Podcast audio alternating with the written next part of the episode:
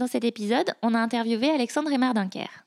Alors l'interview avec Alexandre fait partie de notre mini tour de France entrepreneurial, puisqu'on s'était planifié une semaine pour faire le maximum de rencontres. Ce matin-là, on débarque avec nos gros sacs parce que euh, on est un petit peu vagabond cette semaine-là et on arrive dans les bureaux très chics de l'Evian Resort dans le 9e arrondissement de Paris à deux pas des galeries Lafayette. Nous, ce qui nous intéressait beaucoup dans le parcours euh, d'Alexandre, c'était un parcours d'intrapreneuriat puisqu'il le fait dans le cadre d'un projet qui est sous la coupe de Danone, mais en même temps, il est très autonome dans ce qu'il peut faire. Bonjour et bienvenue dans le goût des pommes vertes. Je m'appelle Diana et j'anime ce podcast avec Adrien. On vous propose de partir à la rencontre d'entrepreneurs inspirants à travers la France. Le but, c'est de vous aider à décupler votre motivation dans votre quotidien et dans tous vos projets. Si vous avez aimé cet épisode, le meilleur moyen de nous soutenir, c'est de nous laisser la meilleure note sur Apple Podcast, nous suivre sur Instagram et d'en parler autour de vous. Juste pour la petite histoire, Alexandre, moi je le connais depuis des années, puisque euh, moi aussi j'ai travaillé dans la musique classique et à l'époque euh, où il était euh, chargé de prod à l'auditorium du Louvre, moi je travaillais avec lui et donc ça fait des années qu'on se côtoie et je suis ravie de le retrouver aujourd'hui dans le goût des pommes vertes. Maintenant, on vous laisse écouter la conversation. Bonjour Alexandre. Bonjour Diana. Bienvenue dans le goût des pommes vertes. Bonjour. Bonjour, merci beaucoup de me recevoir. Bah, merci d'avoir accepté l'invitation surtout. Oui, merci. On est euh, aujourd'hui à Paris, donc même si le festival dont on va parler est situé à Evian, toi tes bureaux sont à Paris. Euh, oui, je travaille dans une structure qui s'appelle euh, Danone Sponsorship and Events. Alors c'est aussi Evian Resort Events. on est à deux pas de, du, de Danone, donc le siège de, de, de la société. Euh, ici rue Tête-Bout, dans une rue adjacente. Alors pour ceux qui connaissent Paris, euh, euh, c'est vraiment pas très loin. Et pourquoi, pourquoi On est tout près des Galeries Lafayette. On est tout près des Galeries Lafayette. on est à métro chaussée d'Antin. C'est ça. pourquoi? Parce que, alors, il se trouve que moi, j'ai la charge d'une salle qui s'appelle la Grand Jolac à Évian, euh, qui est à Evian. Mais euh, mes collègues de bureau, ici on est dans les bureaux, donc euh, mes collègues de bureau, certains s'occupent de la Danone Nations Cup, qui est la Coupe du Monde de foot des moins de 12 ans. certains travaillent avec l'Acceleration Unit d'Evian, enfin c'est-à-dire ils travaillent sur une partie conseil, notamment autour des ambassadeurs de la marque Evian. Donc ils ont des relations avec des collègues qui sont plutôt basés à Paris. Il y a certains de mes collègues aussi de bureau sont sont, en charge de l'Evian Championship, donc le, tournoi de golf. Euh, et nous, on est à la Grande Jacques, donc c'est-à-dire c'est des équipes qui, pour partie, travaillent sur des événements qui sont très évianais, qui se passent à Evian, mais aussi une partie de l'équipe est très en relation avec euh, nos collègues du groupe Danone. Du coup, c'est la raison pour laquelle on est plutôt basé à Paris. D'accord. Est-ce que tu veux nous parler un petit peu de l'histoire du festival? Alors bien sûr, euh, alors c'est un festival, c'est un festival qui euh, qui, est, qui, est, très euh, relié à, l'image de, de, de Mislav Rostropovich, le violoncelliste. Le violoncelliste. si on regarde de plus près, en réalité, c'est un festival qui est né en 1976, donc c'est un événement qui a plus de 40 ans aujourd'hui. Et, euh, et, ça a été aussi longtemps associé à un, concours de musique de chambre qui est devenu après le célèbre concours de Quatuor à cordes d'Evian, qui depuis est parti à Bordeaux, euh, qui est né lui en 1977. Donc euh, si on considère que Rostropovitch est arrivé au milieu des années 80, ça veut dire qu'il y a quasiment une dizaine d'années, de, de, lancement, de, de, vie même du festival sans euh, Rostropovitch. Donc la première période de la musique à Evian, c'est 76-85 euh, à peu près. Et donc après, évidemment, il y a une longue période euh, d'essor du projet euh, sous l'impulsion de Mislav Rostropovitch, qui était un, ami très proche d'Antoine de, Ribou, euh, l'ancien patron de, Danone. Et donc c'est comme ça que le festival a, pris une nouvelle dimension, mais il existait déjà. Et c'est en 1993 que se sentant à l'étroit au casino, il a décidé de construire, de se faire construire un auditorium à, à Evian et donc euh, c'est devenu la Grange Lac. Et donc euh, comment ça s'est passé cette construction? C'est un peu, c'est un peu euh, insolite comme construction puisque même en 93 et même avec un, une société comme Danone, construire une salle de concert pour un festival qui dure 10 jours, c'est quand même un peu contre-intuitif. C'est sûr. et donc, il avait quand même dans l'idée que bah, on n'allait pas lui construire une salle comme ça, quoi. une salle de concert en dur Et il s'est dit, mon pote euh, Yehudi Menuhin Akstadt, il a une, euh, il a une, il a une tente. Euh, donc moi, je voudrais pas une tente, je voudrais quand même un truc un peu plus robuste, un truc plus pérenne. Et donc, euh, il s'est dit, tiens, si je demande une tente en bois, si je demande une tente en bois, ça, sera, ça, aura la- l'avantage de la pérennité. Et en même temps, ça fera pas peur au maître d'ouvrage. C'est-à-dire, il va se dire, bon, ok, c'est un, entre-deux. quoi. Et donc, euh, les voilà partis euh, euh, avec Patrick Bouchin, donc l'architecte de la Grange-Lac, sur, un, projet un peu fou de construire une tente en bois qui est devenue après la, la, la Grange-Lac. Tu veux nous la décrire un petit peu, cette salle? Alors ouais, c'est un, mélange. Donc c'est d'aspect euh, extérieur. euh, on la devine en pénétrant dans le bois de Mélèze qui jouxte les hôtels Hermitage et Royal. Donc c'est en s'approchant, en pénétrant dans le bois qu'on la devine. Donc c'est une énorme structure en bois, c'est un énorme volume. Donc il y a un mix euh, au-delà de, de, de, de- au- au-delà de ce qu'on en dit, c'est effectivement un bon mélange d'une dacha russe et d'un, d'une grange savoyarde, enfin d'une, d'une cabane savoyarde ou d'un chalet savoyard. Euh, c'est à l'intérieur, ce, ce qui nous saisit immédiatement, c'est la présence du bois partout, tout autour de nous. D'ailleurs, ça sent le bois. Euh, la seule présence d'un matériau différent, c'est la conque en aluminium, en alucobon qui, qui, est, qui se trouve au plafond, donc qui est un abasson, donc une, qui permet la, la- une meilleure réverbération du son direct, l'acoustique pour l'acoustique. Euh, c'est une, euh, de- pour les architectes ou les gens qui s'intéressent à l'architecture de salle de concert, c'est un mélange entre ce qu'on appelle une shoebox, donc une boîte à chaussures comme le Musikverein de Vienne, et un amphi. euh, comme le concert Trombone Amsterdam avec des loges qui viennent euh, en qu'on appelle en encorbellement jusqu'à l'aplomb du plateau et on a un parterre qui est légèrement gradiné donc de sorte que euh, le public est jamais très très loin du plateau c'est une salle où on est très bien, on se sent très bien. Il y a une distance euh, très petite entre le, le nez de scène et le public. Du coup, on a une proximité assez immédiate avec le plateau et les artistes. Très agréable. Et euh, voilà, c'est ce qu'on peut dire. On peut dire beaucoup de choses sur la On dire grange. mais- beaucoup de choses. On, on conseille à ceux qui ne sont jamais allés dans la salle d'au moins aller voir quelques photos sur euh, Google Images. Oui. La salle elle est assez majestueuse. Il y a aussi des troncs de bouleau qui Ouais. décorent le fond de scène, des lustres en cristal. C'est vraiment très beau. Euh, comment euh, le- les rencontres musicales d'Evian ont évolué en quatre festivals qui existent actuellement? Alors, ils ont. euh, en fait, au début, au, dé- au début, il y avait. Il y avait presque plus rien. Il y avait, euh, il restait encore un festival qui s'appelait les Escales musicales d'Evian, qui était dirigé par euh, euh, une personne qui s'appelle Lawrence Dale, qui est un ancien grand chanteur euh, qui, qui, qui a terminé sa carrière comme chef d'orchestre et qui était directeur artistique de ce festival. Et en fait, le, le, le- On est à quelle époque là? Là, on est entre 2001 et D'accord. 2013. Ok. Donc, c'est-à-dire la fin de Rostro, Mhm. la fin de Mislav Rostropovitch et notre reprise. Donc, euh, c'est une période de 12-13 ans. Donc, il n'y a pas rien eu, en fait. Il n'y a pas eu d'interruption euh, brutale. C'est-à-dire, notre retour, en fait, en 2013, enfin, pour la première édition en 2014, c'était la renaissance du festival avec l'ambition de l'époque. D'accord. C'est pas, il y avait, c'était pas, il y avait plus rien. On arrive, il y a de nouveau quelque chose.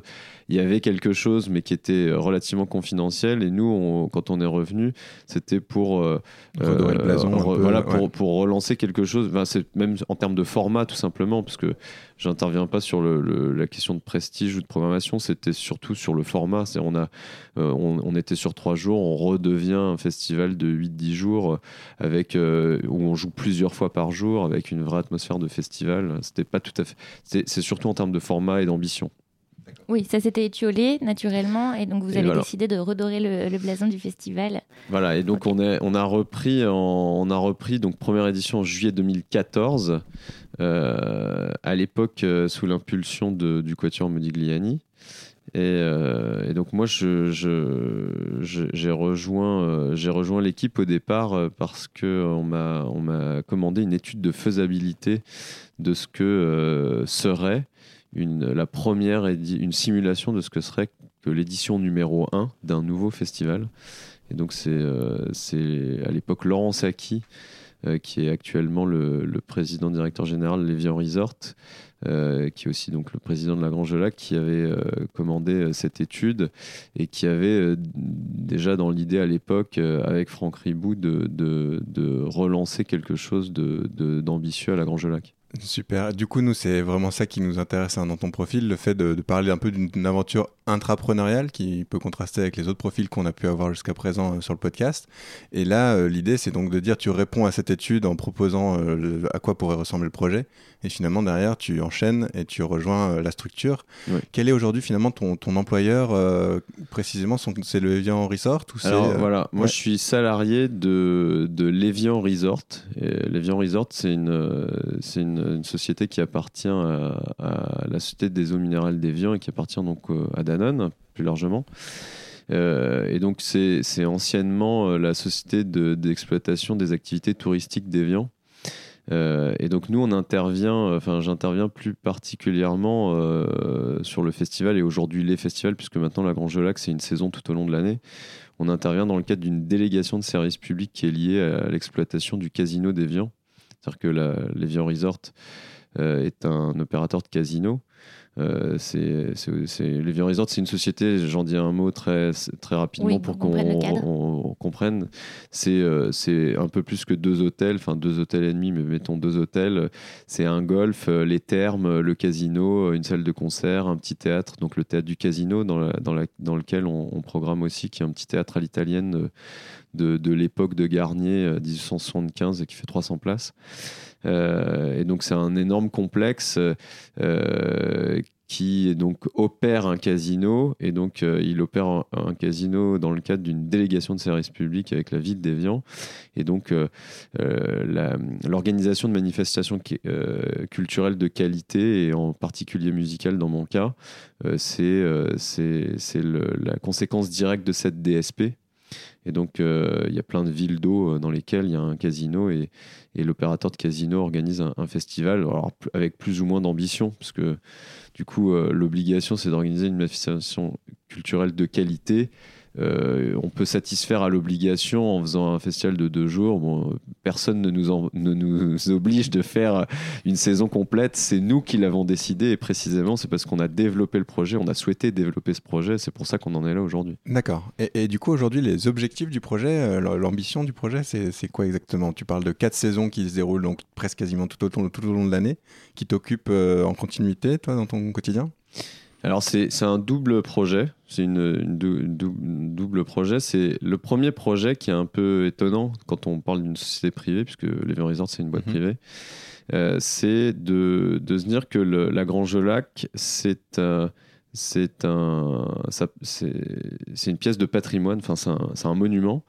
Euh, c'est une, probablement une des plus belles salles du monde et on s'est fixé comme, comme objectif, comme mission euh, de la donner à voir et à entendre le plus possible et dans les meilleures conditions possibles. Donc c'est quasiment, euh, c'est comme si on s'était fixé euh, tout seul une mission d'intérêt général, ce que d'ailleurs l'État ne nous impose pas, on se, on se l'impose tout seul, c'est parce qu'on considère que c'est une salle, une salle magnifique, magique, et on souhaiterait qu'elle vive le plus possible et euh, que, les mélomanes du Tour du Lac et même plus globalement, même les Lyonnais, même les Français, même enfin tous les gens qui ont un intérêt pour la musique euh, découvrent cette salle magique.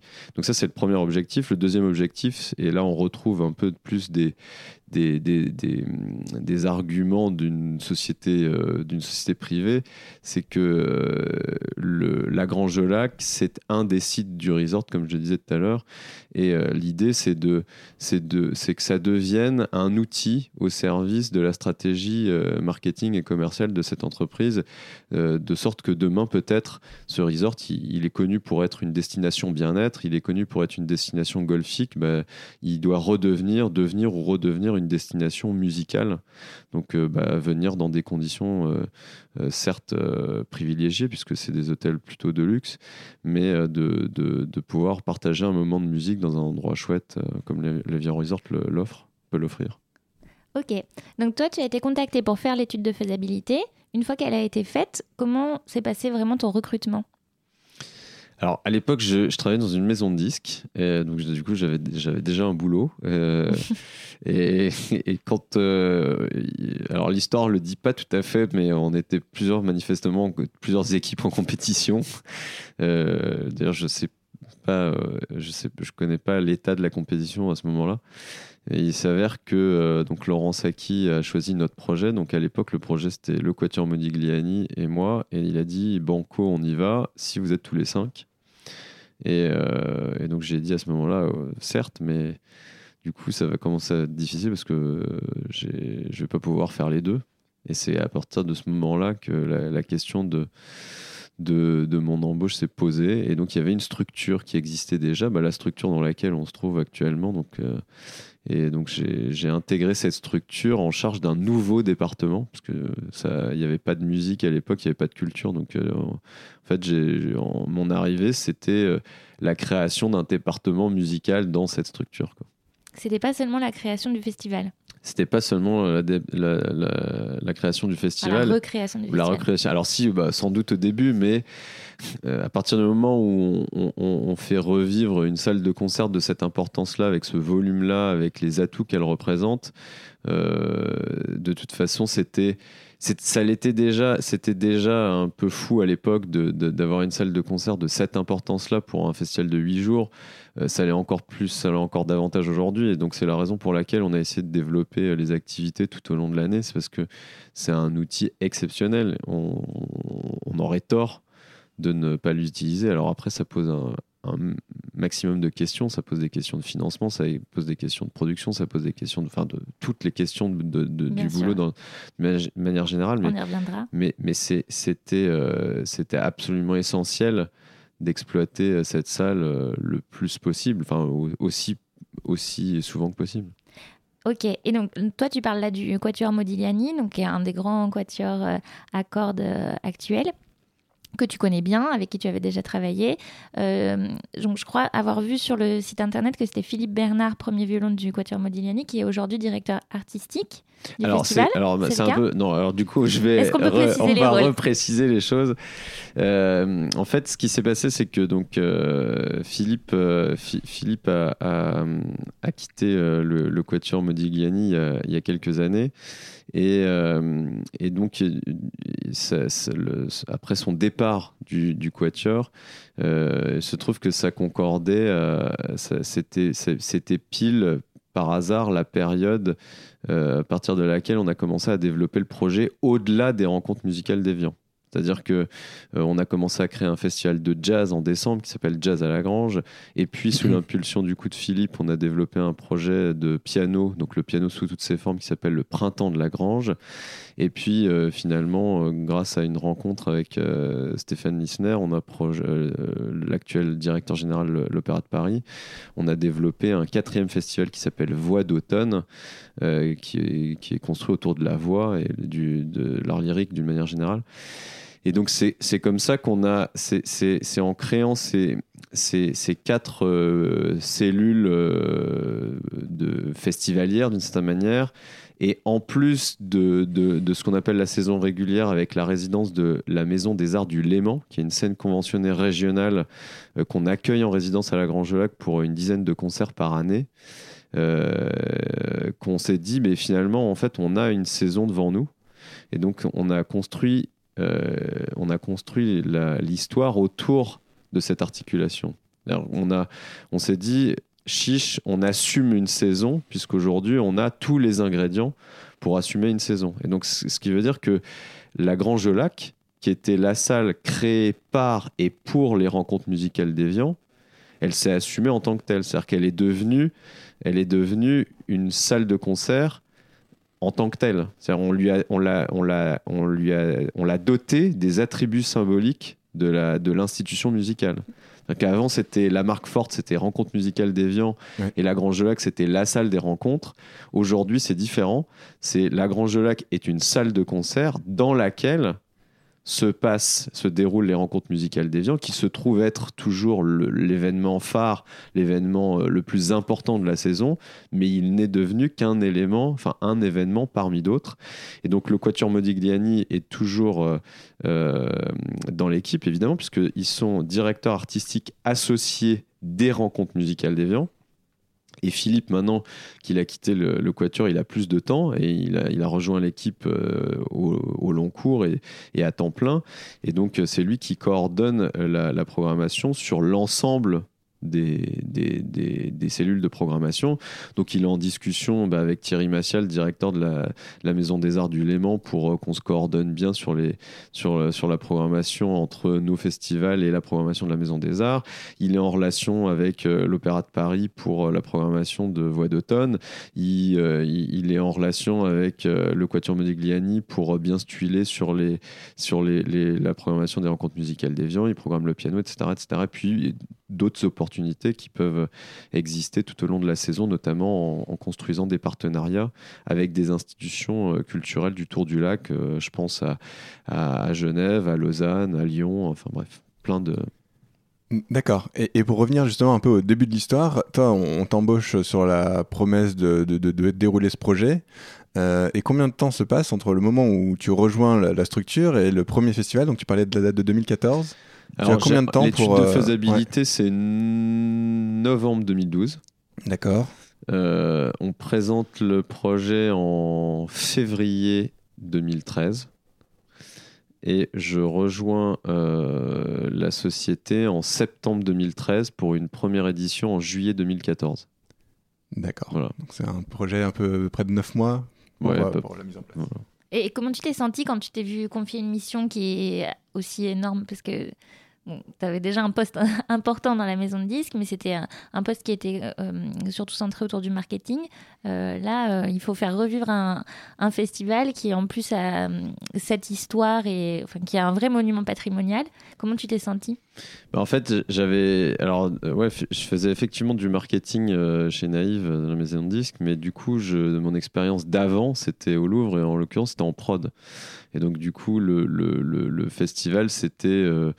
Euh, c'était, il y avait euh, en grande partie un mix euh, production et, et, marketing. Par ailleurs, je suis juriste de formation, donc bah, j'avais plusieurs j'avais associé plusieurs compétences qui me permettaient de, de faire cette étude et puis on avait déjà développé un certain nombre de projets de festivals des petits festivals mais du coup ça m'avait permis de découvrir le rythme particulier du festival parce que il y, a un truc dont on, euh, auquel on peut-être on pense un peu moins, c'est que euh, moi qui, j'ai eu la, chance de pouvoir travailler à l'auditorium du Louvre où c'est une saison euh, linéaire, c'est une saison lycée sur l'année où il y a 45 dates dans l'année, mais c'est des moments récurrents, etc.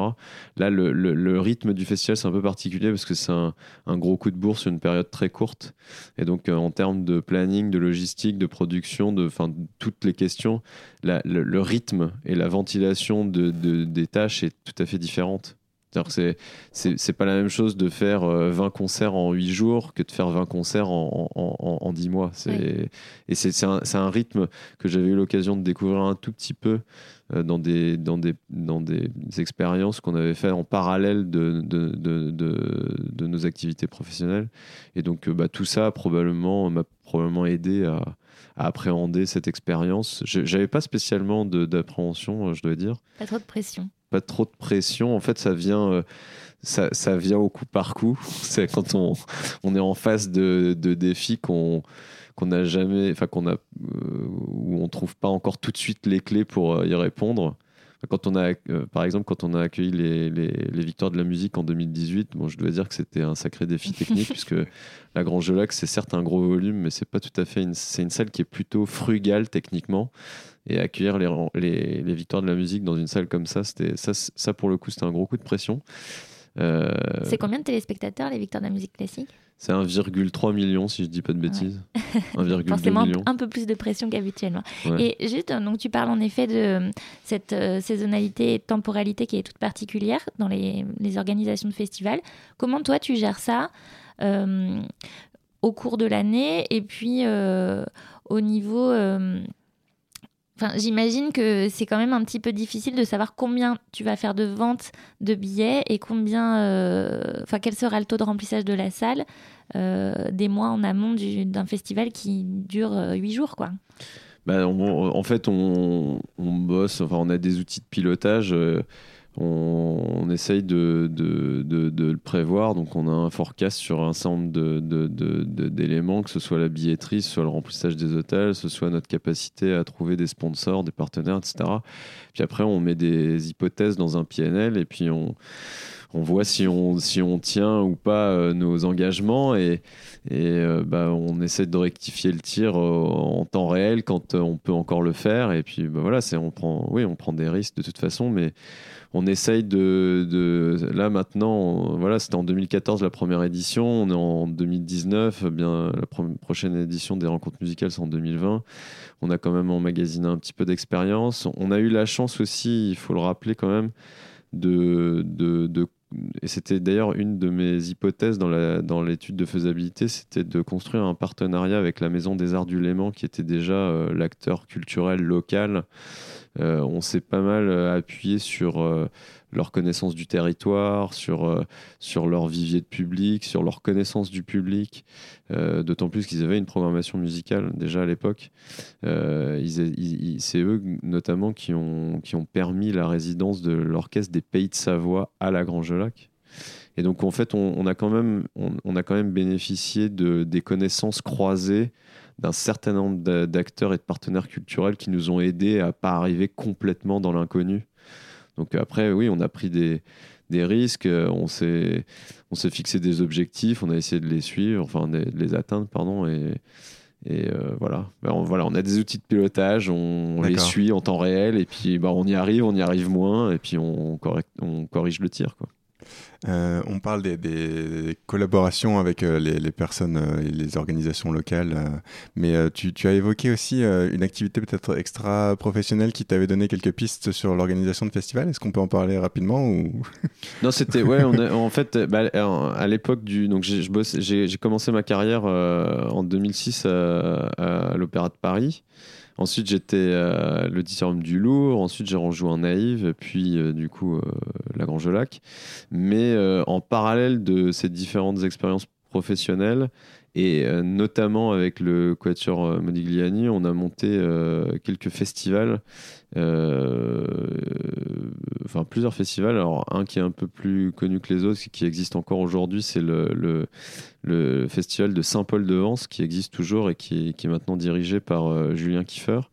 Euh, donc c'est un, un, un, projet qui, qui, a pu nous qu'on a mené en parallèle de nos activités professionnelles et qui nous a sans doute aidé à, à, comprendre comment fonctionne un festival, même si c'était pas pas l'ampleur qu'a la Grange Lac aujourd'hui, ça nous a quand même aidé à, fabriquer un projet de, depuis, euh, depuis rien, c'est-à-dire euh, pas mmh. depuis rien, mais de, fabriquer quelque chose pièce par pièce. Euh, petit à petit. C'est peut-être aussi l'origine finalement de l'équipe qui répond au, projet. C'est via ce biais-là que vous vous êtes rencontrés pour ensuite proposer votre, votre réponse euh, à la Grange Lac ou? Ah oui alors c'est à dire euh, au, au, départ c'est le, le quatuor qui au début c'est le, le, le quatuor qui qui à l'occasion des, rencontres franco-allemandes à, Evian euh, avait eu la, chance de découvrir la salle au milieu de la nuit grâce à Laurent Saki qui leur a fait visiter la salle un peu à la tombée de la nuit. Et ils ont découvert cette salle, ils sont tombés amoureux évidemment. Quiconque rentre dans cette salle tombe immédiatement amoureux. Euh, et ils ont dit mais il faut faire quelque chose, euh, il faut faire quelque chose dans cette salle. Et donc Laurent, euh, notre patron, leur a dit à l'époque, écoutez, bah, faites une proposition puis on verra. Et c'est à ce moment-là, c'est sur la base de leur simulation de programmation que Laurent a, dit ok certes mais moi j'ai besoin d'une étude de faisabilité. C'est à ce moment là que je suis rentré en, dans l'équipe. Et aujourd'hui comment est-ce que tu es entouré? Alors aujourd'hui, on est, c'est une, c'est une, équipe qui se, qui est relativement petite, mais donc il y a Philippe Bernard qui est donc on en a parlé, qui est directeur artistique.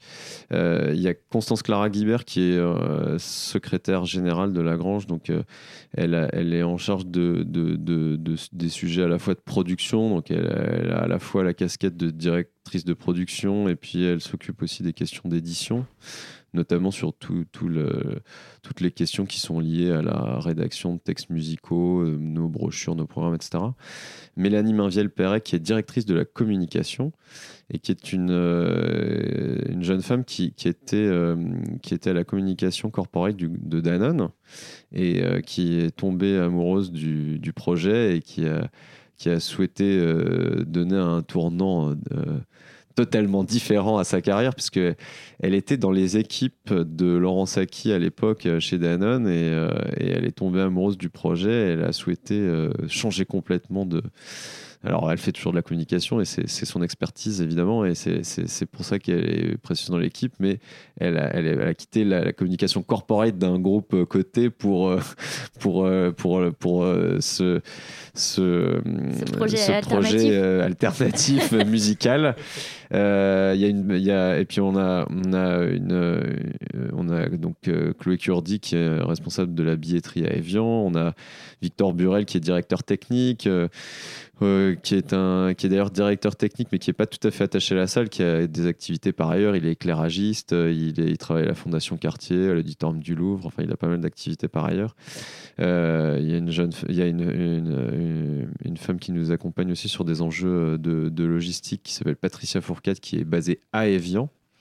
Et donc euh, voilà. Et puis après, on a, on, on a euh, l'équipe grossit. Euh, ça, c'est le noyau dur. Et puis après, l'équipe, elle grossit en fonction des besoins. Quand on se rapproche des festivals, bah, effectivement, on recourt à, l'intermittence. Oui, Exactement. Je reconnais quelques noms parmi les noms que tu as cités. bon, Alexandre et moi, on se connaît depuis plusieurs années parce qu'on a travaillé dans le même secteur de la musique classique, même si moi j'en suis partie. Donc, euh, bon, Philippe Bernard, évidemment, vous, vous connaissez depuis des années, vous avez beaucoup travaillé ensemble, vous êtes très copains aussi. Euh, Constance Clara, elle travaillait aussi chez Naïve. Euh, Victor Burel, il, travaillait aussi à l'auditorium du Louvre. C'est quoi tes secrets de recrutement, de recrutement? Est-ce que c'est hyper important pour toi de bien connaître les gens avec qui tu travailles? Est-ce que tu cherches une atmosphère aussi amicale? C'est quoi ce qui est le plus important au moment du recrutement? En fait, c'est un.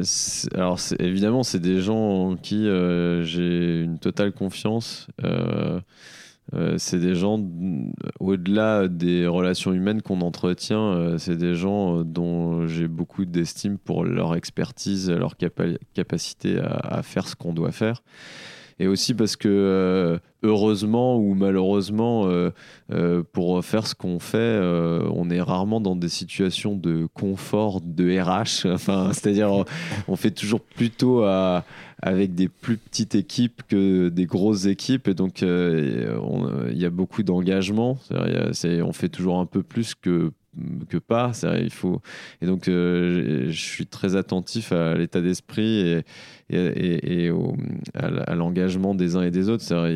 Il y a des moments où bah oui c'est un peu plus dur parce que bah on, on, a, on a beaucoup de choses à faire. Enfin on s'est fixé des ambitions assez élevées et, il faut faire pas mal de choses, un peu plus que ce qu'on souhaiterait faire de temps en temps. Et, c'est parce qu'on est on est on est motivé par euh, l'objectif, on est motivé par le projet parce qu'on parce qu'on a confiance les uns des autres et que après, voilà, c'est, je ne sais pas si c'est une, une recette. C'est, en fait, c'est aussi des, les opportunités telles qu'elles se présentent. C'est-à-dire, les choses avancent, euh, on saisit des opportunités quand elles se présentent. Euh, voilà, mais quand Mélanie a rejoint l'équipe, c'est aussi parce que bah, de temps en temps, on ne peut pas toujours euh, faire grandir l'équipe comme on le souhaite. Et, quand on a la possibilité de le faire, bah, on saisit les opportunités. quand on rencontre des, personnes euh, qu'on a identifiées comme étant des, personnes qui peuvent faire avancer le projet, bah, on saisit les opportunités. Il n'y avait pas de plan en vrai. Enfin, il n'y avait pas de plan. C'est assez fait assez naturellement en fait. D'accord, mais l'équipe, elle a quand même peut-être beaucoup évolué entre 2014 où tu rejoins, euh, l'aventure, voilà. Et, donc ça s'est enrichi euh, comme le projet. là, on a quatre saisons, et, tu parles de saisonnalité avec des moments ou des périodes un peu un peu plus intenses. On, tu as euh, à chaque fois un festival que tu organises pour les quatre saisons de l'année. Ça se passe comment? C'est des, des mini-projets ou finalement c'est un ensemble que vous, vous traitez euh, dans la globalité avec toute l'équipe euh? Comment vous abordez ça? Est-ce que vous avez plusieurs, euh, la possibilité de faire plusieurs équipes? Ça peut être compliqué. Alors nous, en fait, on, on, le voit, on le voit sous la forme d'une vraie saison. On se, on, se dit pas que c'est quatre festivals plus de l'accueil de spectacles pendant l'année. on se dit que c'est juste, c'est une saison. D'ailleurs, on raisonne comme tel. Euh, on sort une brochure de saison à, une période qui. D'ailleurs, on essaie de se rapprocher de plus en plus de la période au cours de laquelle les institutions musicales, entre guillemets, sortent leur brochure de saison. Euh, et c'est juste qu'elle est un peu insolite. C'est une saison un peu insolite, puisqu'elle a, elle a quatre temps forts. Elle n'est pas lissée de façon linéaire sur l'année, mais elle a. Euh, il y, a, y, a, y a, quatre temps forts et donc c'est la seule spécificité, mais il n'y a pas de. Euh, comment dire, euh, on s'adapte pas forcément à cette euh, spécificité. On, se fixe comme objectif d'avoir nos quatre programmations, enfin nos, programmations des quatre festivals au même moment pour pouvoir sortir notre brochure. Ok, super. Euh, est-ce que peut-être on peut revenir sur, euh, sur ton parcours avant, sur euh, ton enfance par exemple Comment tu es venu en contact avec la musique classique et, qu'est-ce qui a fait que tu, tu arrives aujourd'hui? Quel genre d'enfant tu étais peut-être plus petit? Alors du coup, alors quel genre d'enfant? Je ne sais pas. j'ai fait du j'ai fait du violon. au conservatoire de Nancy. Euh, je suis, euh, j'ai grandi dans une dans une famille de, de, de, mélomanes. Enfin, en tout cas, mon, en tout cas, mes parents adorent la musique. Mon père est mon père qui vient de prendre sa retraite, mais était journaliste à l'Est républicain et en particulier était responsable de la rubrique culturelle. Et c'est un claveciniste amateur qui aime beaucoup la musique. Ma mère aime beaucoup la musique. Enfin bref, j'ai baigné dans un dans un foyer où on écoutait beaucoup de musique, j'ai fait du violon, mais j'ai jamais eu envie de, faire de la musique comme. Enfin, j'ai jamais voulu être musicien, mais j'ai quand même identifié assez vite que euh, je voulais quand même être proche de la musique. C'est-à-dire que la, la musique, c'est devenu une passion. Je, je, savais que je voulais pas être musicien, mais je savais que je pouvais pas être trop loin de la musique non plus. J'avais pas vraiment très bien compris comment on allait faire ce, comment on allait trouver la solution. et, euh, et, à un moment donné, je me suis dit, bon, en fait, je pourrais tout à fait travailler dans la musique. Ce serait peut-être un bon compromis. Et, euh, et j'ai fait un stage, j'ai eu la chance de, de faire un stage euh, auprès de Gérard Mortier à l'Opéra National de Paris en 2006-2007 et dans l'équipe de Victor Schoner et d'Alexander Neff aussi, qui est d'ailleurs le, le, futur nouveau, enfin le, le, le, futur nouveau directeur de l'Opéra de Paris. Euh, j'étais aussi dans l'équipe de Aurore de Botton, euh, qui, qui, est maintenant à Toulouse. Et, euh, et cette expérience était assez marquante pour moi, parce que ça a achevé de me convaincre. On que... entré par la grande porte aussi. ouais, ouais. Alors, en fait, j'ai fait, une, j'ai fait des études de droit. Et il y a un moment donné où alors, tous, mes, tous mes potes aujourd'hui sont avocats. Enfin, la plupart de mes potes sont, sont avocats. Euh, ils sont tous dans des grands cabinets euh, français, anglo-saxons. Ils font du droit des affaires, du droit fiscal. Enfin bref, ils font des trucs très sophistiqués. Et, euh, du coup, et moi, je, je, savais que je voulais pas du tout être praticien du droit, de la même façon que je savais que je voulais pas être musicien. Et une fois qu'on a dit ça, bah, qu'est-ce qui se passe? Et en fait, je me suis rendu compte qu'il existait des métiers euh, qui, dans lesquels je pouvais m'épanouir euh, pleinement, qui étaient des métiers de management de la musique ou des métiers enfin, autour de la production de la musique. Enfin bref. Et donc, euh, assez rapidement, je me suis rendu compte que ma passion, c'était l'opéra. et puis, cette expérience opéra de Paris, ça a achevé de me convaincre. Et, une formation supplémentaire par rapport euh, à la formation de juriste? Non, pas, pas, pas, du tout. Euh, je, en management ou en musique euh, Non, Pas, pas, du tout. J'ai refait un master à Dauphine dont le mémoire était plutôt associé à des, des questions de droit d'auteur et notamment des questions liées à à l'époque, c'était sur les questions de téléchargement, euh, téléchargement illégal de fichiers musicaux, mais mm. c'était, enfin, c'était quand même très loin de, de, de, la fabrication d'un concert ou d'une prod d'opéra ou de. Bah, peut-être c'était, ouais, je, je, saurais pas dire aujourd'hui, mais je- je- j'ai essayé petit à petit de me diriger vers ce type de métier, puis ça s'est affiné euh, petit à petit en fait en fonction des opportunités. C'est vrai que pas des métiers dont on a forcément conscience quand on aime la musique, certes, mais qu'on n'est pas issu euh, d'une famille qui travaille déjà dans- là-dedans, quoi. Alors en fait aujourd'hui ça fait un peu vieux con de dire ça, mais aujourd'hui il y a, des c'est comme euh, mes collègues ici qui sont où ils m'expliquent qu'il y a 50 000 euh, masters de management du sport. Bah, aujourd'hui il y a 50 000 masters de, dans, les grandes écoles, les, les- les écoles de commerce, à Sciences Po, partout, enfin plein d'universités proposent des masters de spécialisation sur le, le management de la musique ou sur des sujets qui sont connexes, le management culturel, etc. Donc maintenant, c'est c'est un- c'est une filière qui finalement est assez connue. Euh, à l'époque, je ne sais pas si c'est moi qui qui me suis pas assez documenté ou pas assez informé, mais je je, je m'étais peut-être pas posé suffisamment la question, ou c'est arrivé petit à petit en fait. Et j'ai- j'ai j'ai- j'ai- j'ai dessiné le, le parcours au fur et à mesure. Et en fonction des opportunités qui se présentaient. euh, Donc maintenant, avec le recul, le parcours, il paraît euh, complètement logique. Mais c'est vrai que j'imagine que quand tu étais dans tes études de droit, euh, ça paraissait pas forcément euh, la meilleure, euh, la meilleure voie à l'époque. Bah, je, je- en fait, je, je, je sais- enfin, depuis assez vite, euh, je fais une prépa avant et en, en quittant la prépa, euh, c'est en rentrant en prépa que j'ai arrêté le conservatoire d'ailleurs. Et euh, en fait, c'est en arrêtant le conservatoire que j'ai quand même senti, du coup, assez tôt dans les études, que c'était un manque et Mhm. qu'il fallait que je trouve un moyen de, de, de réaccrocher la musique Sans forcément pratiquer. sans Tu forcément joues plus là de pratiquer. violon actuellement? Non, plus, Plus du du tout, tout non. Non, non, non, je, je joue plus du tout. Euh, donc, bon, on a parlé de, de, de ce rêve de travailler dans la musique. Je pense qu'il est accompli. Euh, quel est ton meilleur souvenir d'organisateur? Euh, mon meilleur souvenir d'organisateur, euh, euh, je, ah, je, pense que les, les, les, les de la musique, c'était assez fort. C'est plus récent, c'était en 2018.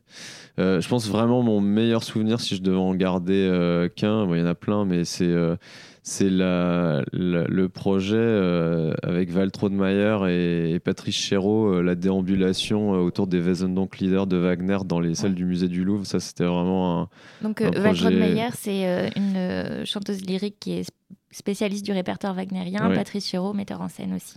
Et donc ça, c'était un. Donc à l'époque, euh, au Louvre, on, on avait donc il y avait, il y avait un- une. Euh, chaque année, on invitait ce qu'on appelle le grand invité du musée du Louvre, et donc euh, il avait carte blanche pour euh, monter un certain nombre de manifestations, euh, y compris euh, enfin, à l'auditorium du Louvre et dans les salles du musée, et très plus largement, il prenait possession du musée. Et euh, donc euh, j'ai eu la chance de travailler avec, euh, avec Patrice Chéreau, mais aussi Pierre Boulez, avec euh, Jean-Marie Leclésio, avec Umberto Eco. euh.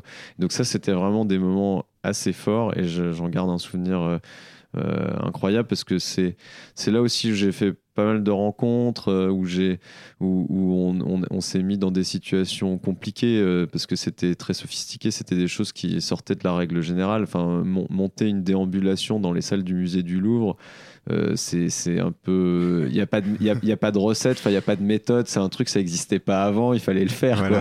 quoi. Et en plus de ça, c'est c'est des artistes qui sont. Qui vont jusqu'au bout. Il n'y a pas tellement de concessions. Il y a des obstacles, on les surmonte et puis on dépasse tout ça et puis on trouve les solutions. Et donc ça, c'est ultra formateur, surtout quand on est en début de carrière. Euh, ça, ça c'était hyper marquant. C'était un moment. Puis artistiquement, c'était un projet incroyable. Ouais. Et puis j'imagine que quand tu as l'occasion d'approcher des artistes que tu peux, enfin, que t'admires autant, je sais, euh, je connais ton amour pour Val Mayer et je ne doute pas de ton amour pour Pierre Boulez ou des gens comme ça. Euh, non, j'imagine que ça doit être hyper fort. euh, Quand, voilà. C'est vrai que c'est un peu la particularité de ces métiers passion où euh, on approche tout un univers euh, euh, qui, qui est un univers de rêve euh, pour nous, quoi.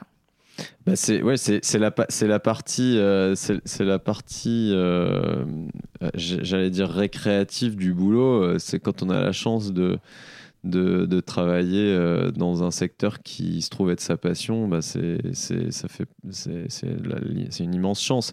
Après, je vous cache pas et comme vous l'imaginez très bien, mon quotidien c'est pas que le rêve tous les jours. Et heureusement, il y a ces moments là pour euh, se rappeler qu'on a fait le bon choix et que, et que c'est un, un, boulot qui nous passionne. Mais, mais euh, oui, après, le quotidien du, du boulot, c'est pas, euh, le quotidien du boulot, c'est pas toujours que des moments absolument de félicité incroyable. C'est pas... bah, justement, on a parlé de ton meilleur souvenir d'organisateur. Est-ce qu'on peut parler peut-être du pire souvenir? Est-ce qu'il y en a un qui te vient à l'esprit comme ça, sans forcément jeter des pierres à qui que ce soit? Ah, des, les pires souvenirs, c'est, c'est, je sais pas, c'est pas, c'est, c'est moments, euh, c'est des moments où on a l'impression que on va pas y arriver. Euh, bah, je sais pas, une annulation euh, dans un timing où euh, bah, on, on, voit pas du tout la solution de remplacement, ou ou euh, des, des, problématiques techniques qui engagent euh, l'intégrité physique de, de, collaborateurs ou des, ou des, ou des, des, risques ouais, physiques, humains, de, ou, des, ou des, des brouilles entre des gens euh, dans, dans l'équipe ou des, ou des, euh, ou des, ou des, des caprices de star. Des caprices. Ah ouais, alors après les caprices de star, quand on a identifié que c'était un caprice, un vrai caprice, euh, on, on, on, le prend toujours avec pas mal de, de distance. Ce qui est plus difficile, c'est quand c'est pas un caprice, c'est quand c'est un artiste exigeant qui veut le meilleur et qu'on n'est pas en capacité de lui donner ce dont il a besoin. Et là, on se remet en question. On se dit, euh, en fait, ton job, c'est de le mettre dans ces conditions. Et il a le droit et il est légitime à te les demander. Mmh. Quand on a identifié que c'était un caprice, on le prend avec du recul parce qu'on se dit, euh, OK, nous, on on, l'a mis dans les meilleures conditions pour, euh, pour donner le meilleur de lui-même. là, c'est son tueur. Enfin, en gros, c'est pas. Ok. On, parlait tout à l'heure euh, du fait que ton quotidien c'est pas euh, que c'est pas que ta passion au quotidien. Euh, quels sont les différents pans du projet? Donc il y a la partie programmation. mais j'imagine que quand on fait un festival, bon voilà, il y a forcément aussi la vente de billets, il y a la sécurité sur le lieu, le financement, les partenariats, la communication, la presse, la logistique, le logement des artistes. Voilà, tout ça. Ouais. tout ça. tout ça, c'est ton rôle. Tout ça, c'est mon rôle. Alors, pas tout seul, hein, comme il y a, une équipe. Alors, il y a, aussi, tout à l'heure, on parlait de l'équipe euh, l'équipe musique, entre guillemets, enfin, l'équipe qui est en charge de la Grange Lac, euh, stricto sensu. Après, il y a aussi euh, tous mes collègues de Lévian Resort, donc la, société à laquelle j'appartiens. Qui, qui, sont, qui ont des, des, profils très différents. Alors, il y a à la fois les directions support avec la, direction financière, les ressources humaines, l'IT. Oui, tu bénéficies de tout ça. on bénéficie du support. Alors après, c'est pas toujours évident parce que nous, on a, on, a un rythme particulier qui fait que euh, nous aider, euh, c'est bouleversant pour eux. C'est-à-dire, euh, nous, on, a, on est des gros coups de bourre avec des grosses masses de boulot sur des périodes très courtes. Et donc, ingurgiter et assimiler tout ça avec le reste de leurs activités, de temps en temps, ça tire un peu. Alors, il faut savoir faut savoir euh, faire preuve de, de, jeu de jambes, d'accompagnement, de diplomatie, de pédagogie, euh, pour que tout ça fonctionne et qu'on ne perde pas de vue l'objectif global, parce qu'on a tous un objectif commun. Après, il y a des hôteliers, on travaille avec des hôteliers, on travaille avec des restaurateurs, on travaille avec euh, tout, un peu tous les métiers. évidemment, il y a des enjeux logistiques, il y a des enjeux aussi qui sont liés à l'exploitation de la salle. C'est pas évident de, de gérer une salle et notamment même le bâtiment. Je pensais au bâtiment euh, de, à distance. Là, par exemple, on, grâce au, soutien d'une généreuse mécène, qui est une grande mécène qui nous accompagne sur un nombre de projets, euh, à la fois des projets de concert, mais aussi de, rénovation de la salle. On est en train de, on a refait euh, il y a quelques temps le fond de scène et la scène, on est en train de refaire les lustres dont, tu parlais tout à l'heure, Diana, qui sont des, des, lustres sublimes euh, avec des stalactites en verre soufflé de Murano, avec des pampis en, cristal de bohème, avec un système d'éclairage un peu particulier, qui font partie de l'histoire de cette salle un petit peu à l'instar des lustres du musée Farine de Vienne. Bon, bah là, c'est vraiment c'est un élément absolument essentiel de la salle. Et donc, bah, il y a tout le travail euh, qui aussi est passionnant de, de, maîtrise d'ouvrage, de, voilà, de, de représenter l'institution et d'être le maître d'ouvrage de ces travaux. Donc, euh, bah, c'est à la fois une nouvelle corde à son arc, donc c'est plutôt cool, mais en même temps, euh, c'est pas. c'est ça peut être complexe. Enfin, je veux dire, c'est des nouvelles problématiques qu'on rencontre. C'est tu viens de parler de mécène. Est-ce que tu peux nous faire un petit peu une cartographie de l'économie du festival? Entre l'investissement peut-être de Danone, d'Evian Resort, euh, qui, qui, finance le festival et quelle est la part de la billetterie aussi là-dedans? Alors, la, la billet, donc le, le, le, le festival, le, enfin les festivals, la Grange Lac, euh, la, la, Grange Lac, c'est euh, plusieurs sources de revenus. C'est euh, évidemment la billetterie, c'est un crédit d'impôt sur le produit brut des jeux du casino pour une partie, c'est une partie de sponsoring. À ce titre-là, on bénéficie donc du, sponsoring de Danone et de Rolex. Euh, Danone, ils ont une position qui est une, position de, partenaire au sens où ils sont sponsors de l'événement, mais ils sont sponsors, euh, euh, j'allais dire même contractuellement. C'est-à-dire on a, une, il a une, on a une convention avec Danone et donc ils nous soutiennent à, à, hauteur de, de, cette convention. Après, l'Evian Resort, qui est la société pour laquelle je travaille, assure le risque. C'est-à-dire que si si on aujourd'hui, bon, on est, euh, on est désormais, euh, euh, enfin en tout cas en 2020, on sera au break-even, c'est-à-dire on sera à l'équilibre sur l'ensemble de nos manifestations. Euh, Evian Resort, ils assurent le risque. C'est-à-dire si on est à défaut, si on trouve pas de mécènes, si on fait moins de billetterie, si on n'a pas de sponsoring, voilà, c'est une, relation de confiance. Ils, nous, ils, nous, ils nous soutiennent ou ils ont confiance dans notre capacité à équilibrer le projet. si demain on n'est pas à l'équilibre, c'est eux qui, qui, qui, qui, qui, sont là en backup, si, si, si j'ose dire. Et donc, euh, voilà, si on, si on, donc on a des mécènes par l'intermédiaire d'associations de, mécènes, donc des associations d'amis qui soutiennent des projets en particulier. Euh, on a une association qui, euh, qui, qui, nous accompagne sur le développement de, du projet d'une Symphonia Grand Gelac, qui est la phalange orchestrale mhm. qu'on a, qu'on a, qu'on a lancé autour de la Grange, enfin pour la Grange. On a euh, une association des amis des rencontres musicales d'Evian, euh, qui sont euh, notamment qui soutiennent un projet qu'on appelle l'atelier des rencontres musicales d'Evian, qui est un projet à la fois un, peu pédago, mais qui, qui, soutient les, des jeunes artistes qui sont à la frontière entre la fin des études supérieures et le début de la carrière internationale. Et donc, il y a une, association pour le rayonnement de la Grange de Enfin, il y a plusieurs associations de mécènes. Il y a une association suisse. Donc eux qui, qui, qui portent un certain nombre de projets euh, identifiés.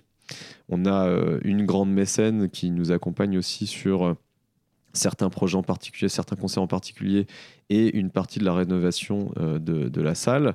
on a des sponsors, donc on a des sponsors qui, qui, qui, sont plus, qui, nous, qui nous soutiennent de, de façon différente. C'est-à-dire il y a à la fois des sponsors qui sont euh, qui nous soutiennent à la fois en visibilité, sur des activations, en hospitalité, c'est-à-dire qu'on a la possibilité de leur vendre des, ce qu'on appelle des packages de relations publiques, qui sont des, une offre euh, all-inclusive avec le concert, euh, les, les chambres d'hôtel, les repas, etc. Enfin, nombre de, de, de, prestations. Et donc, on commercialise à ses sponsors et à ses partenaires ces, ces packages. Et donc, certains vont jusqu'à engager leur visibilité auprès de nous. Et donc, euh, voilà, on, fabrique des partenariats, des contrats de sponsoring avec ces partenaires euh, en fonction de leurs besoins, en fonction de, de jusqu'où ils souhaitent s'engager avec nous. D'accord. Et aujourd'hui, ça prend de plus en plus de place, peut-être la partie mécénat et sponsor. Euh, par rapport à l'origine, quand vous arrivez sur la première version du, du mm. festival, euh, il faut faire un peu vos preuves. Euh, et du coup, là, vous avez peut-être plus. Bah, en fait, on grandit avec eux. C'est-à-dire, en fait, on, plus on a de sponsors, plus on a de mécènes, plus on a de mm-hmm. sponsors, plus on peut développer le projet. C'est en fait, et, et, sur, et souvent, c'est même les, les, les attentes et les demandes des sponsors qui nous aident à grandir. Euh, c'est un, un, jeu, c'est assez intéressant parce que c'est un peu. Euh, c'est pas que c'est donnant-donnant, ce ne sera pas le bon terme, mais euh, nous, on souhaite se développer, on veut faire des projets plus ambitieux, on veut ajouter de nouveaux projets. Et en même temps, le, sponsor, il a aussi des demandes, il a aussi des envies, et puis y répondre bah, au final, on se rend compte que ça participe à l'évolution du projet, à l'évolution du festival, à l'évolution de la salle, etc. Et donc, c'est nourrissant dans les, des deux, dans les deux, des deux côtés. Quoi. On se demandait justement comment on pouvait se, se renouveler euh, dans, dans, ce, dans, ce, milieu où on a assez vite de l'attraction, on a quand même des très, des très beaux artistes qui viennent euh, chaque année et trouver des, des nouveaux, des nouveaux artistes à chaque fois. Mais c'est vrai que du coup, si le, si le sponsor tire tire un peu euh, de par euh, ce qu'il a envie d'organiser euh, dans la salle où il a contribué. Peut-être que ça peut aider beaucoup. Bah, c'est pas... Alors après, les sponsors, ils n'ont pas de, de- d'input programmatique. Enfin, ils interviennent Ouais. pas forcément sur, sur la, la- la programmation, mais c'est, aussi sur les à côté. C'est, c'est vrai que euh, bah, je me rappelle, bon, maintenant, il- c'est, on- c'est, c'est un partenaire qui s'est terminé, mais on était partenaire avec euh, De Vialet pendant une période. Et, euh, et avec De Vialet, on a, on a construit des activations assez innovantes. On faisait des des, des, conférences, voire des conférences battle avec euh, des artistes. Et en fait, finalement, toutes ces activations, euh, des activations qu'on a montées avec des partenaires, ça a créé du contenu euh, qui nous ont permis de communiquer aussi assez efficacement, mais, mais, mais, mais indépendamment de l'objet de communication, c'était aussi un objet en tant que tel et un contenu en tant que tel qui nous a permis de, d'enrichir l'offre du festival, même au-delà des concerts. Parce qu'un un festival et l'importance d'un événement, c'est évidemment bah, le, truc central, c'est le concert, mais il y a tout ce qui se passe autour. Et, euh, ça, c'est quelque chose que, le- que les événements sportifs ont très bien compris depuis très longtemps euh, et que nous, on essaye modestement de développer. Alors, c'est une autre échelle, évidemment, mais, euh, j'ai la chance de pouvoir partager cet open space là que vous voyez derrière nous avec des gens qui sont rompus au marketing sportif. Et bah, de temps en temps, modestement, on essaye de, picorer quelques bonnes pratiques et, euh, et notamment l'accompagnement, les activations avec les sponsors. euh, euh, bah, euh, Aujourd'hui, il y a plein d'entreprises qui travaillent euh, euh, euh, avec des ambassadeurs, donc euh, des ambassadeurs dans le monde du sport. Euh, petit à petit, on s'aperçoit que des entreprises euh, travaillent avec des ambassadeurs dans le monde de, la musique. Et donc, bah, c'est trouver le bon ambassadeur qui va véhiculer les valeurs, qui représente, qui parle à une communauté donnée. Et, qui, et voilà, cette association-là, bah, elle est, elle est, elle, elle est pas directement liée au plateau, elle n'est pas directement liée au concert, elle n'est pas directement liée à la raison première pour laquelle on a invité l'artiste sur le plateau. Et donc en fait, tout ça, ça enrichit la relation qu'on a avec le sponsor, ça pérennise la relation qu'on a avec le sponsor, et donc euh, et ça permet d'aller dans de nouvelles directions. Et tout ça est, est assez constructif pour tout le monde d'ailleurs, enfin Mm. pour l'économie euh, globale du, du, du projet quoi. Cet appel aux ambassadeurs dans la musique classique, c'est ce que fait très bien Rolex depuis des années aussi. C'est ce que fait très bien Rolex et, depuis longtemps, et, euh, et c'est ce que commencent à faire certains autres euh, sponsors. Et le, le recours à l'ambassadeur, c'est un outil, mais il y en a d'autres. Alors eux, ils le font très très bien. Euh, et puis c'est très relié, c'est très lié à, euh, leur démarche de, toujours être en lien avec l'excellence, enfin, l'excellence avec des artistes qui, véhiculent justement cette, exigence, cette excellence, etc. Mais après, c'est un outil euh, qu'on peut mettre ou qu'on peut articuler au service d'autres partenaires avec d'autres artistes autour d'autres messages. On, on parle quand même d'un milieu un petit peu, euh, un peu, un peu luxueux avec euh, Rolex, la musique classique, etc. Est-ce que le, le festival à Grange-Lac est accessible à tout mélomane, euh, quelle que soit son origine, ou c'est un petit peu compliqué euh, en termes de, de tarifs Alors- potentiellement? Alors pour le coup, pas du tout. Et on a beaucoup de chance pour ça, c'est que cette salle, et d'ailleurs c'est, c'est- je reviens toujours à cette salle parce que c'est souvent la salle qui détermine l'identité du projet.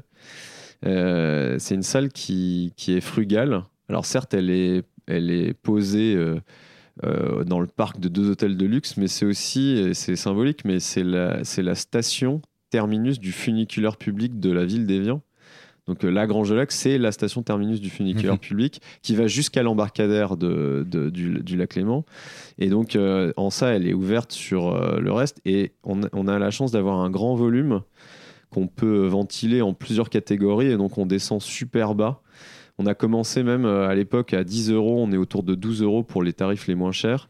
Donc euh, on peut venir euh, voir, là on vient de faire les Indes galantes, la production de l'Opéra de Paris euh, à, à Évian euh, la semaine dernière. L'opéra de Rameau. Le- voilà, de- le- les Indes galantes de Jean-Philippe Rameau et, et on, on avait la possibilité d'y aller pour 12 euros. Donc, euh, euh, je suis pas sûr qu'il y ait beaucoup de salles qui, qui, qui, qui accueillent euh, à ces tarifs-là. Et accessoirement, même symboliquement, je trouve que cette salle, elle est un mix de d'extrême simplicité, d'extrême frugalité, en même temps d'extrême luxe. Mais elle porte ça même esthétiquement en elle. C'est-à-dire, c'est un, des banquettes en bois.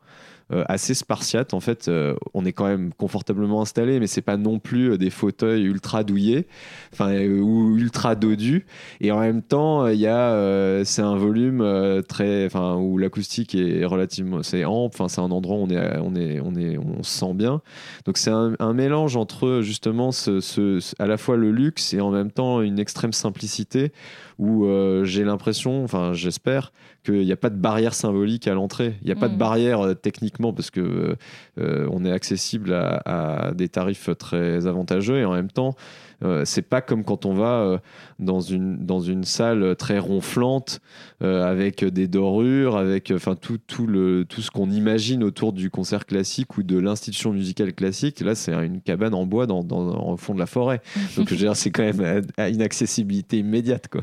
Ok. Qu'est-ce que tu dirais aux personnes qui nous écoutent, qui euh, n'écoutent pas du tout de musique classique euh, parce que c'est pas leur culture et qui pensent a priori qu'elles n'aimeraient pas? Alors, je, déjà, le, truc principal, c'est que manifestement, elle pense qu'elle n'aimerait pas. C'est que je dirais, euh, je m'adresse à ceux qui ne savent pas qui. voilà, ceux qui savent que ça ne leur plaît pas, bon, je vais pas les forcer. Euh, on peut, eux, on peut déjà leur dire qu'il existe plein de types de musique voilà, classique Peut-être ils n'aiment pas certains types. Exactement. Alors après, je, je, je leur dirais que euh, il, faut être un, peu curieux et qu'il n'y a pas besoin d'avoir de, de clé de lecture, il n'y a pas besoin d'avoir de code, il y, a, besoin de venir poser ses fesses dans une salle de concert et de, et de, se, et de se laisser euh, pénétrer par la musique. Euh, de toute façon, au pire du pire, on aura perdu un peu de temps. Euh, au mieux, et c'est absolument évident, on aura découvert euh, enfin, une nouvelle expérience.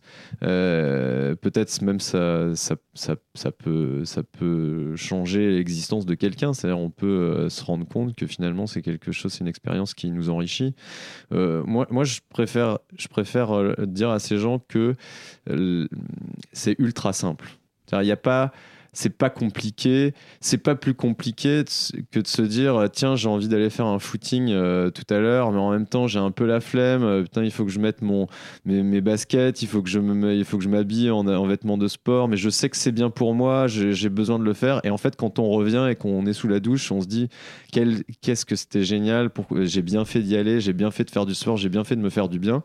pendant le bah footing, on peut souffrir un peu. Ouais, mais y a, ouais, on peut souffrir un peu, mais d'ailleurs, dans un, dans un concert classique ou même quand on va au théâtre, il y a toujours euh, de temps en temps une part de mini souffrance, mais mais il y a des moments où on est plus ou moins hermétique, plus ou moins, euh, mais, mais dans tout. Enfin, je veux dire, il y a, y a assez peu de choses. Genre, quand on regarde un match de foot, euh, et j'adore le foot, il y, y, a des moments qui sont où le rythme est, est, est, un peu plus, plus en dessous. il n'y a pas une tension dramatique. Il n'y a pas une tension dramatique permanente. permanente. Bon, bah, la, la, la musique, il n'y a pas d'obligation de résultat sur une tension dramatique permanente. Il y a des hauts, il y a des bas, il y a des.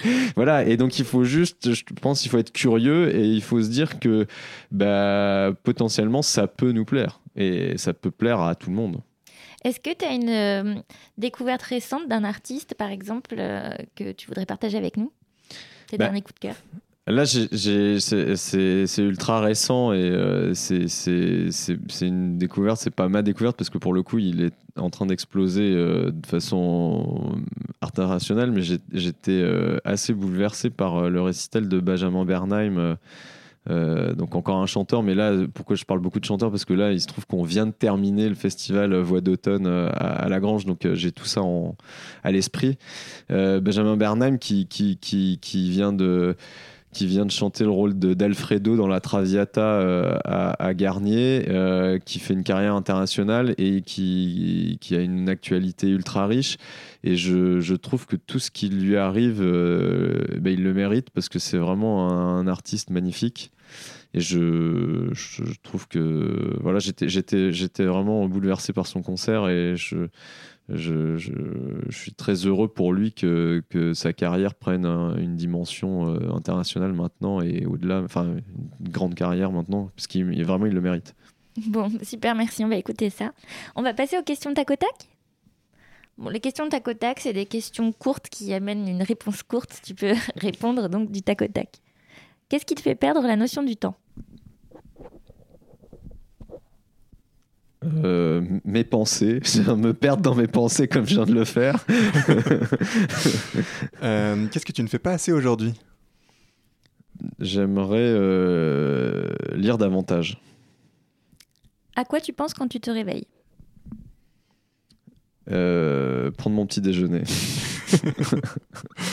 Euh, La chose la plus gentille que quelqu'un a fait pour toi récemment Je sais pas, ma femme de m'accompagner dans la vie, j'en sais rien. Je suis pas de. J'ai pas un truc en tête comme ça euh, très. Qu'est-ce que tu fais trop aujourd'hui? Me prendre la tête. Pour euh, plein de trucs, euh, un max de trucs euh, où je devrais être plus. garder un peu de distance. Comment tu fais justement pour prendre du recul, pour t'échapper un peu de ton quotidien euh, avec un métier passion comme ça? Je. J'essaie de faire du sport. Quelque chose de nouveau que tu as testé récemment Euh, j'ai euh, découvert alors, j'étais à l'expo euh, Da Vinci au, Louvre et, euh, et j'ai découvert euh, le j'ai découvert que le mouvement dans la peinture, j'ai l'impression que jusqu'à présent, j'avais même, c'était même pas arrivé au stade de la conscience chez moi que c'était quelque chose d'absolument fondamental. et euh, ça m'a fasciné. D'accord. Euh, un prof euh, pendant ton éducation ou un mentor qui t'a beaucoup marqué dans, ton, dans ton parcours? Bah, beaucoup beaucoup de gens m'ont euh, marqué m'ont accompagné et ont fait ce que je suis aujourd'hui. Euh, euh, je j'étais euh, je pense que Gérard Mortier c'était une rencontre assez décisive. Enfin avec le, le recul maintenant. euh, euh, je pense que c'était c'était ouais c'était complètement décisif clairement des profs, plein, plein de profs. Euh, Je, j'ai rencontré par hasard euh, à Paris la semaine dernière ma prof de violon, euh, ma dernière prof de violon, pareil, qui, qui, m'a, appris beaucoup de choses sur la musique au-delà même du, du, violon. Et j'ai, l'impression que j'ai gardé pas mal de, de ces enseignements encore aujourd'hui, c'est encore présent. C'est important, les bons pédagogues. Qu'est-ce que tu sauverais si ton appartement était en feu je pense que tu n'es pas obligé de préciser que tu sauverais ta femme et tes deux beaux enfants. Euh, en fait, euh, rien du tout parce que je je je suis pas euh, je, suis pas très attaché aux, choses matérielles. C'est un peu comment c'est pas par immodestie. hein, je dis pas ça vraiment parce que c'est hyper bien de dire ça, mais vraiment je je, je suis j'en ai rien à. En fait, je m'en fous un peu. Euh, même euh, mon ordi, mon violon, euh, je veux pas une montre ou en fait non je si des alors mes mes mes trucs de comment ça s'appelle mes papiers administratifs hein, genre passeport tout ça c'est hyper chiant de les refaire donc voilà je pense vrai passeport euh, le passeport voilà alors Conseil pour tous. hein. non, le ah oui. En fait, le premier truc, voilà, je maintenant je sais exactement, c'est mon passeport. Voilà. Euh, quelle est ton idée du bonheur? Euh, mon idée du bonheur, c'est de, c'est de, de ne pas perdre de vue euh, les trucs euh, essentiels. Et en, l'occurrence, euh, rester focusé sur éliminer. ouais, rester focusé sur les trucs absolument essentiels. Quelles sont tes vacances préférées, tes vacances idéales? La montagne. Euh, En contrariété totale avec euh, les envies de ma femme, mais euh, moi, c'est clairement la montagne. C'est euh, mon idéal de vacances, c'est aller à la montagne. T'as trouvé un boulot à Evian, t'as bien. Et ben, ben, pourtant, j'ai tu vas jamais. pas si souvent. Et en fait, je, je bosse à Evian et je n'ai jamais été. à- Enfin, j'ai fait une demi-rando à Evian depuis 2013. C'est une honte totale. Quelque chose que tu as commencé mais que tu n'as jamais fini. Qu'est-ce que j'ai commencé que j'ai plein trop de trucs, je sais pas. C'est c'est un défaut terrible. Je je- il y a plein de choses que j'ai commencé que j'ai laissé euh, euh, pour d'autres choses. euh, j'ai rien en particulier. euh. À la fois, c'est un peu le propre des gens curieux qui testent plein de choses, qui démarrent plein de choses. On peut pas, malheureusement, on peut pas aller jusqu'au bout de tout, quoi. Comment tu aimerais mourir? Euh, euh, Le plus vieux possible, sereinement, sans peur. Pardon. Qu'est-ce que tu fais si tu gagnes la super cagnotte de l'euro million? Alors déjà, j'achète un, grand appartement euh, genre vraiment un, appartement, vraiment un grand appartement. Il a déjà réfléchi, hein.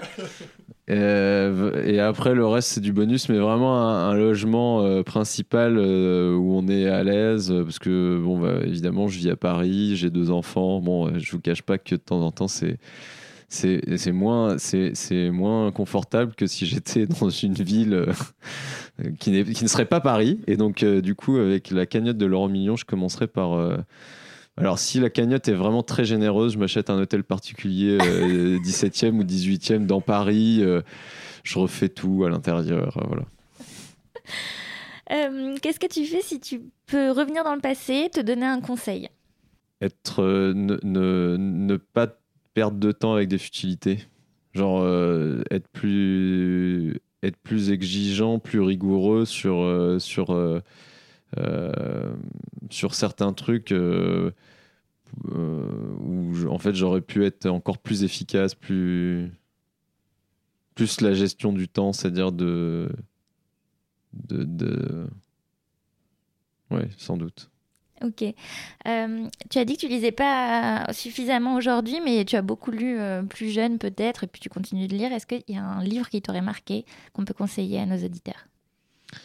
Euh, le, voyage en pirogue de Peter Handke, parce que c'est la seule. en fait, ma, ma mère est macédonienne d'origine.